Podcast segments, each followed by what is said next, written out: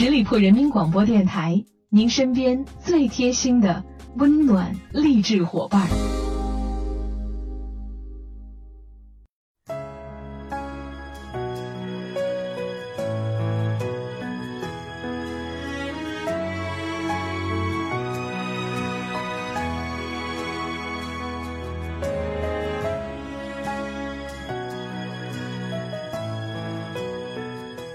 Hello，大家好，这里是十里铺人民广播电台，您身边最贴心的温暖励志伙伴。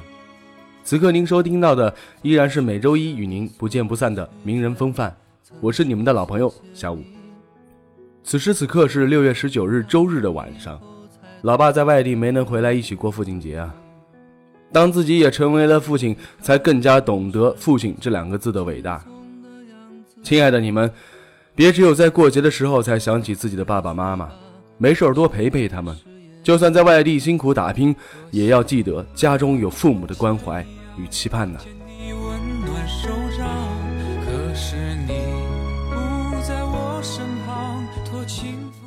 吴秀波，最近很火的演员和节目主持人，一九六八年出生于北京，一九八八年毕业于中央戏剧学院表演系，一九九六年发行了创作专辑《爱之战》。二零一零年，凭借电视剧《黎明之前》获得了第二十六届中国电视金鹰奖最佳表演艺术男演员奖和最受观众喜爱的电视剧男演员奖、华鼎奖的最佳男主角奖、上海电视节最具人气男演员奖等多个奖项。二零一三年主演的电影《北京遇上西雅图》票房突破五亿元，刷新了华语爱情片的票房纪录。二零一四年主演的农村题材电视剧《马向阳下乡记》和都市题材电视剧《离婚律师》，观众反响热烈。今年刚上映的《北京遇上西雅图二》呢，让原来喜欢他的人更加喜欢他了，原来不喜欢他的人也渐渐的变成了他的粉丝。接下来呢，小五还是用自述的方式来讲述他的成长经历。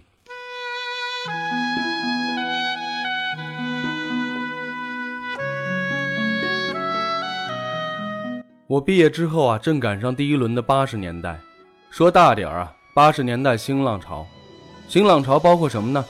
板砖录音机的进入，流行歌曲的进入，有了秀水街的摊位，有了摩托车，有了最初的电视剧，有录像带了。那时候更多的是录音带、盒带、卡带，有了喇叭裤，有了卷发，有了外汇券，然后逐渐开始就有了下海。如果我当时进入一个国家正式团体，那时候算国家干部，我们上学的时候就有工资了，一开始是二十八块钱，后来就变成了三十七块钱。我毕业以后就差不多有了七十多块钱的工资了。正当我的父母在我做手术之后，为了我能进入国家正式团体，并且按照国家干部的待遇，未来可以走一条安稳的路，分房领邮票的时候，整个社会开始不一样了。那个时候也加上演出不多，我开始接触到了很多新鲜的事物，比如弹吉他、唱歌、霹雳舞、练摊儿做生意、卖服装，我全都干过。这是到后期了，还有比如开美容院、开餐厅等等，其实就是飘着吧。到现在还是，这一生根本不是我能决定的，我是真心真意认为自己是一无是处啊。所有人还非得问我说：“你是怎么游过来的？能游的都死了。”我一度去做那么多事儿，就是为了再找一件事儿做，因为这一件事儿突然间没意义了。那个时候，你会跳霹雳舞，会唱流行歌，跟会演话剧那是有天壤之别的。别人会问什么是话剧，我没有看过呀。然后就有了一个新兴的事物，让我很如鱼得水。那个确实占据了我生命中很大的一部分。并且我主要的风花雪月的记忆也是在那个时候开始的，就是做歌手。那是一段不能抹去的一个过程啊，因为这段过程很长，哪儿都有我们的声音。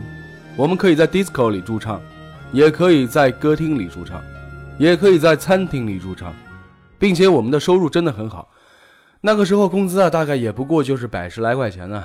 但是我在一个歌厅驻唱的收入可以达到每天五十到一百块钱。拿到现在来说，比如你现在的工资是五千块钱，我当时唱一个歌厅就是五万块，我要唱三个歌厅，我可以一个月拿到十五万块钱。而高中，谁知转眼来年的五月，你这个翻云。别人问我，你觉得你老了吗？我第一次觉得老了，真的不是现在啊，是在三十岁左右。我从二十岁唱到三十岁，唱了十年。到三十岁的时候呢，为什么突然觉得老了呢？这要从身边的人变化说起啊。三十岁的时候，我身边的人都有谁呢？满文军、韩红、潘劲东、沙宝亮等等，还有很多。因为歌手分为两类，一类是早期的歌手，一类是后期的唱片歌手，还有一类叫做曾经的歌厅歌手、酒吧歌手。突然开始啊，就有一些人参加一些比赛啊，找到一些公司签约，完成了包装，一个个的离开了歌厅。我没有，不是不能，是贪恋。因为那些人付出了很多辛劳，有的人卖了房子，从家里拿了钱去做专辑；有的人要费很大的力气来做关系，不管是找唱片公司也好，还是找老师也好，我觉得我都很富有。我是一个浪漫的诗人，或者说，我是一个游走在北京东南城的一个少年。我不屑于这样，我就在歌厅继续唱吧，挺好的。突然间就发现，不仅歌厅唱歌的人少了，歌厅也开始少了。因为出现了新的娱乐形式，叫做卡拉 OK，观摩娱乐变成了自我娱乐。你突然间就发现一千五百块钱和三千块钱，转眼之间就已经不是钱了，并且身边的人开始有结婚有生子的了，而且你发现现在跟你一起唱歌的孩子比你几乎都小十岁，这一刹那确实有一些惶恐啊。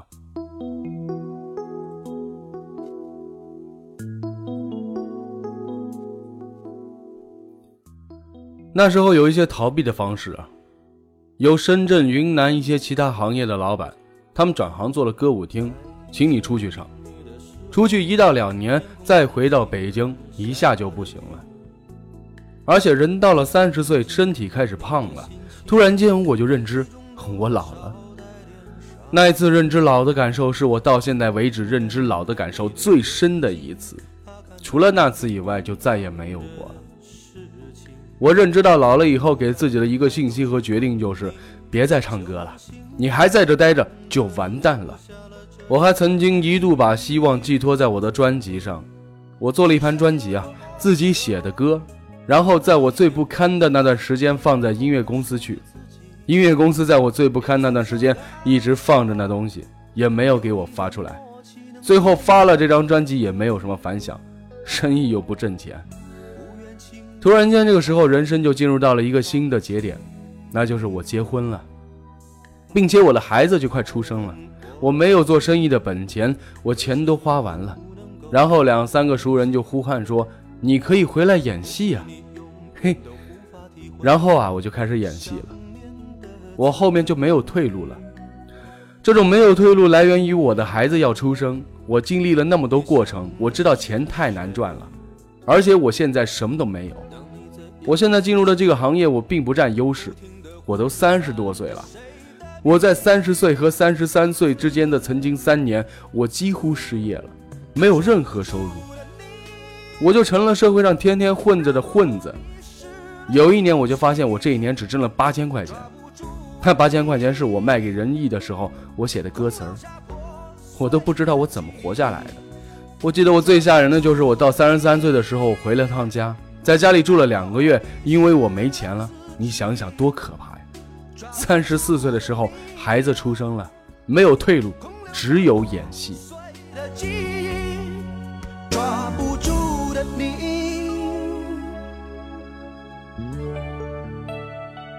那个时候我就知道，我从未如此坚定执着、永无退缩的，不停的在战胜他人和自己，在这一条路上奔跑厮杀。内心之坚决，力量之强大，以至于我的速度是周边人无法企及的速度。所有跟我一路行走和奔跑的人，最终我都看不见他们的影子了。一路跑下来，直到二零一三年，突然间有一段时间不停的领奖，我才突然意识到，我好像做成了，或者说是出名了。在那个过程当中，根本就不敢抬头，低头就干两件事儿：第一，拍戏；第二，养家。这是戏这是合同，这是钱，这是房子，这是月供，这是车，这是戏，这是合同，这是钱，那是孩子，那是幼儿园。我现在就明白了，我要用那个时候的状态，我干什么都能够干成。好了，亲爱的听友们，感谢大家收听今天的名人风范，我是小五。欢迎大家关注十里铺人民广播电台公众微信，在订阅号中直接搜索“十里铺人民广播电台”，点击关注，也可以加入十里铺人民交流 QQ 群幺六零零五零三二三。我们下期节目再会喽，拜拜。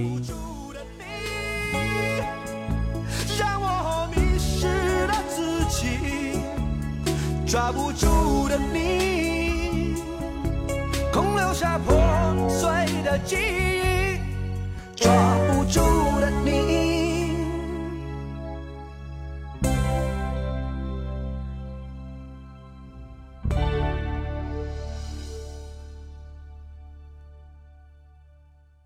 本期节目由十里铺人民广播电台制作播出。了解更多的资讯，请关注十里铺人民广播电台的公众微信和新浪、腾讯的官方微博。感谢收听，我们明天再见。